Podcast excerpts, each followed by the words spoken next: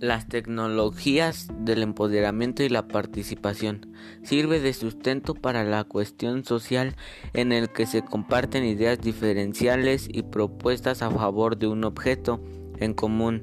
para que los beneficios dentro de éstas sean más económicos, culturales y sociales. Para ello deben ser capaces de combinar las habilidades, conocimientos y estrategias digitales para integrarlas a nuestra vida diaria. Esas tecnologías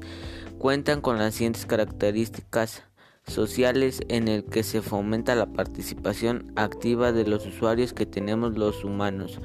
como política, sociedad y educación, con el cual se genera la especie de empoderamiento y concientización de su posición, relacionándose en un tema central sin necesidad de pertenecer a un grupo organizado o estar cursando algún programa académico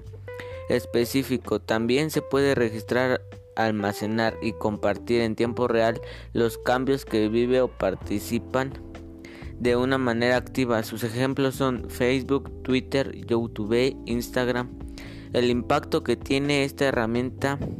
es que ha cambiado nuestra sociedad gracias a su evolución tecnológica que ha podido modernizarlas y contribuye a obtener una buena información y comunicación sin importar la distancia que existe en el emisor y receptor, así como la contribución de participación en los ciudadanos como las redes sociales determinando